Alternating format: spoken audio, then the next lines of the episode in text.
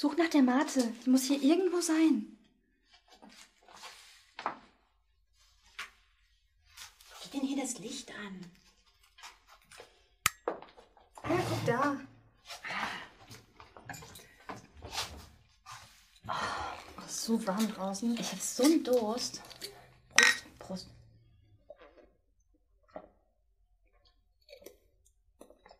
Ey. Ach, die haben die Kamera hier gelassen.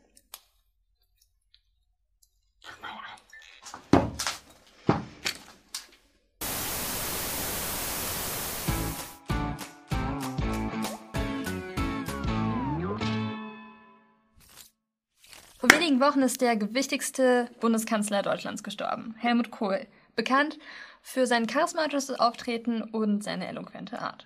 Ein Elefant terrible. Ein großer Verlust. Was haben wir ihm nicht alles zu verdanken? Die blühenden Landschaften zum Beispiel. Zumindest hat er uns die versprochen. Aber dann hat er sie vor lauter Schwarzgeld irgendwie aus den Augen verloren. Nun soll Helmut Kohl ein Denkmal gebaut werden. Doch gibt es wirklich genug Beton dafür in der ganzen Republik? Jedenfalls sollen deswegen Plätze nach ihm benannt werden. Und zwar in den Städten Dresden, Chemnitz, Leipzig und Magdeburg. Ja, da gibt's aber ein Problem. Denn für die Benennung von Plätzen ist eine Frauenquote erforderlich. Und die Einhaltung der Frauenquote hat natürlich staatstragenden Charakter. Kann man denn da, kann man denn da gar nichts machen? Also da muss es doch irgend, irgendeine Lösung geben, oder? Ach,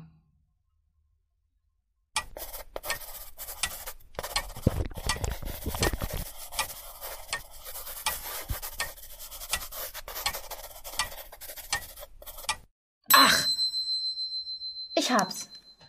Wir nennen den Platz einfach dem Helmut Kohl seine Frau ihr Platz. Damit sind alle glücklich. Fast alle. Um welche Frauen geht es denn da genau? Um seine ihn stets liebende Frau, die immer für ihn da war und hinter ihm hergekehrt hat in der Schwarzgeldaffäre? Oder die böse Stiefmutter, die den Familienfrieden zerstört hat? Hm, dann nennen wir den Platz einfach dem Helmut Kohl seine Frauen ihr Platz. Ich meine, ob jetzt eine oder zwei, das ist auch egal. Platz genug ist für alle da. Und sind wir mal ehrlich, den Kohl macht das jetzt auch nicht mehr fett. Berlin hat ein Toilettenproblem. Also nicht, dass Berlin eine riesen Kloake wäre, nein. Hier geht es um Realpolitik. Mit Rot-Rot-Grün erreicht Berlin ständig neue Werte auf der Absurditätsskala. Und wer da denkt, dass wir langsam mal damit das Ende der Fahnenstange erreicht haben sollten, den müssen wir da leider enttäuschen. Am Ende der Fahnenstange hängt in Berlin nämlich die Regenbogenflagge. Männer und Frauen sind in Berlin nämlich gleichgesetzt. Gleichgesetzt, das bedeutet, dass, weil sich eine Frau beim Pinkeln hinsetzen muss, muss das der Mann auch tun. Beide sind damit gleichgesetzt. Es kann ja nicht sein, dass der eine etwas kann, was die andere nicht kann. Ja, durchgesetzt hat sich das aber nicht. Und wenn wir die Männer nicht zum Sitzen zwingen können, dann brauchen wir halt ein anderes Konzept. Ein Gleichstellungskonzept. Wenn Männer beim Pinkeln stehen dürfen, dann müssen Frauen das auch dürfen, damit sie gleichgestellt sind. Also fordert der Senat nun ganz offiziell, dass künftig jede Toilette geschlechtsneutral zu sein hat. Das heißt, eine separate Kabine mit Kloschüssel, Herrenpissoir und Damenurinal. Denn laut Senat ist es ungerecht, wenn Männer beim Pinkeln stehen dürfen und Frauen nicht. Wortwörtlich heißt es, aus Gleichstellungssicht ist ein Pissoir nicht akzeptabel. Aber die Fachleute des Senats haben festgestellt, dass es wichtig sei, Männern Pissoirs hinzustellen. Warum? Weil Männer angeblich eher dazu tendieren würden, nun ja, die Grünflächen Berlins zu düngen. Wild durch die Gegend zu pinkeln. Die Natur findet ihren Weg. Läuft.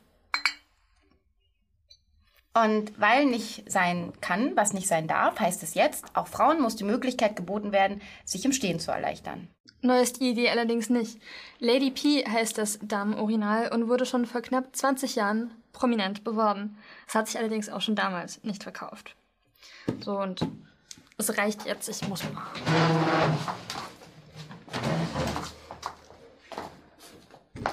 Und wieder wird die rot-rot-grüne Regierung an der Realität scheitern und dabei ein paar Leute reich machen. Noch vor einigen Monaten wurde der Schulzzug hart gefeiert. Doch nach dem Rausch folgt der Absturz und was bleibt, ist ein Kater. Und den würde Schulz am liebsten weiter an die Schwarzen reichen. Deshalb kritisiert er auch sehr häufig Merkel und die CDU. Tatsachen interessieren dabei nicht. Die Sozialdemokraten schüren dabei eine Stimmung, die auf jeglicher Faktengrundlage entbehrt oder sie einfach ersetzt. Zum Beispiel beim Thema Löhne. Die Sozialdemokraten suggerieren hier vor diesem Motiv, dass Frauen für dieselbe Arbeit 21 Prozent weniger Löhne erhalten. Das ist völliger Quatsch. Und es wird auch nicht wahrer dadurch, dass die Sozialdemokraten es unendlich wiederholen. Hier werden Äpfel mit Birnen verglichen.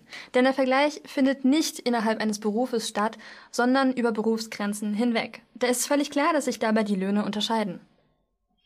Interessant ist auch, dass die Tagesschau diese Inhalte völlig unwidersprochen ausstrahlt.